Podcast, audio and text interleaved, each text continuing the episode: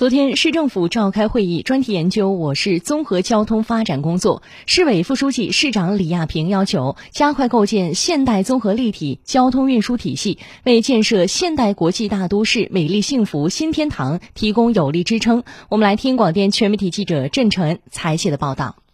会议听取了关于苏州建设交通强国示范先行区实施方案、苏州市综合立体交通网规划（二零二一到二零五零年）的编制情况。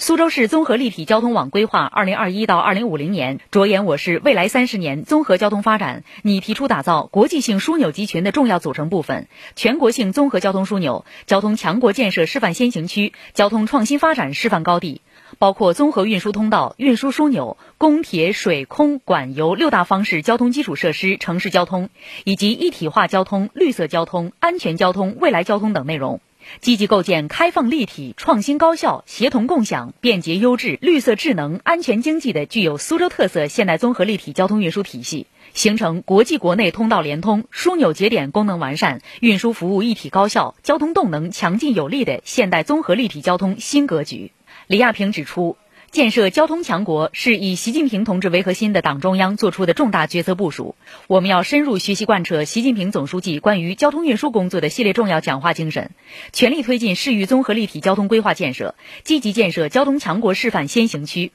李亚平要求进一步明确规划目标定位，要统筹好综合立体交通网规划和城市国土空间规划，与现有交通规划保持衔接。李亚平强调，要立足市域一体化、沪苏同城化、苏锡常一体化、苏通跨江合作，强化规划先行，放大协同效应，增强辐射能力，不断加强市域联系。市委常委、副市长王翔、副市长吴晓东、市政府秘书长周伟参加会议。